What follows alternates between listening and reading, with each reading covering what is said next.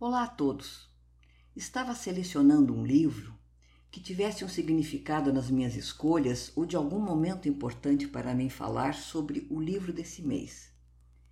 Eu estava no meio caminho dessa tarefa quando eu fui impactada pela resenha do Luiz Justo em seu blog Estante do Justo, que de, eu tanto me beneficio por aqui nesse canal.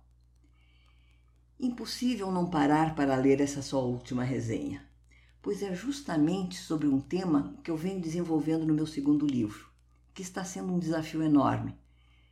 Pois eu saí de uma narrativa biográfica para escrever sobre um tema intenso, de forma ficcional e que trata de um assunto que está chegando ou já chegou para mim, mas que não tem passado, mas sim tem um futuro muito próximo e nada longo, que é o envelhecer.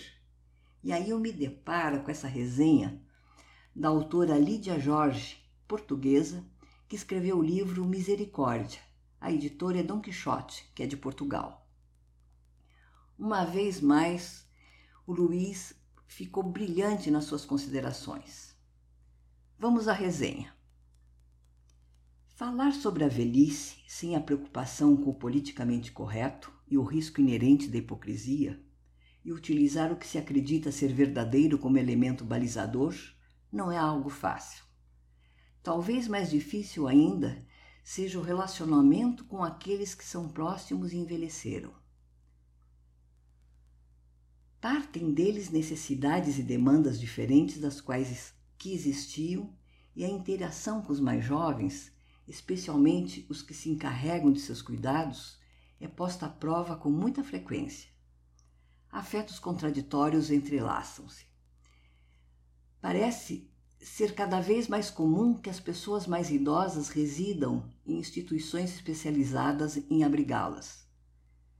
Misericórdia, da portuguesa Lídia Jorge, Boliqueime, de 1946, é um belo romance tratando desse tema.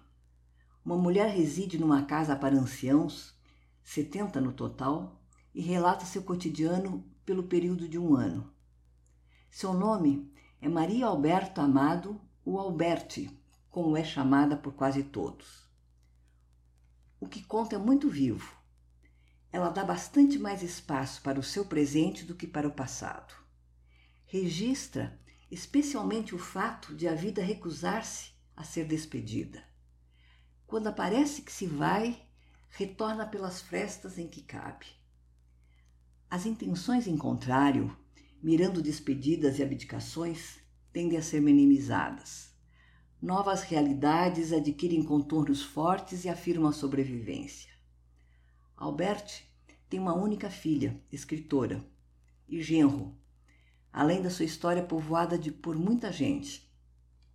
Mas é no Hotel Paraíso, onde vive quando faz o relato, que está o foco da sua atenção. Ali permanecem ativos os esforços para compreender a vida e desfrutá-la. Ela ainda se vê às voltas com o manejo dos riscos de errar na interpretação dos fatos e na interação com os outros, e com a complicada busca do melhor, do correto e do justo. Como havia sido em contextos que precederam a sua atualidade de mulher alquebrada pela idade.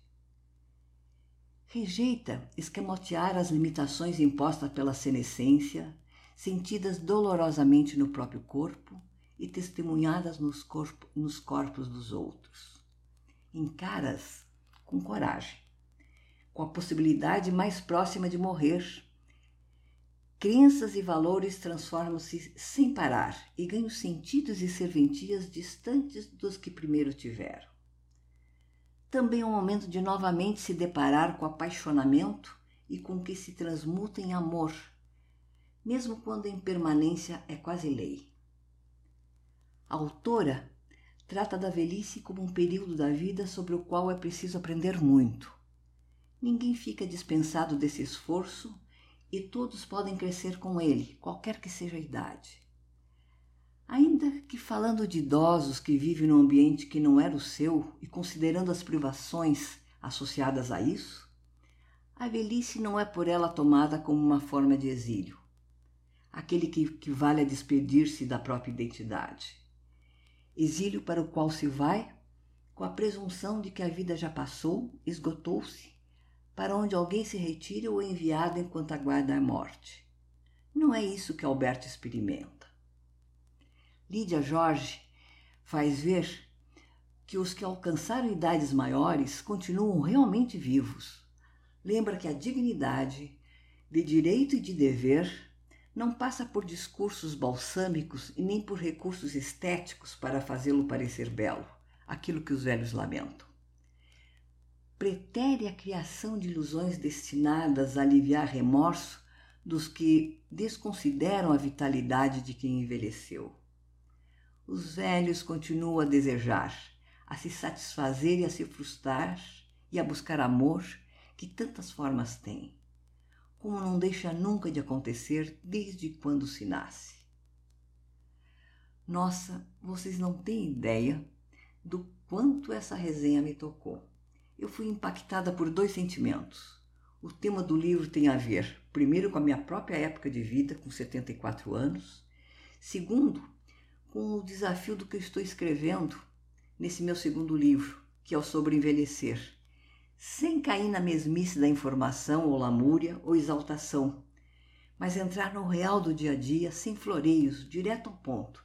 Mas preste atenção, com leveza, é um desafio. E eu só tenho a agradecer esse trabalho lindo que o Luiz Justo desenvolve lá no seu blog Estante do Justo. Confira, estantedojusto.com.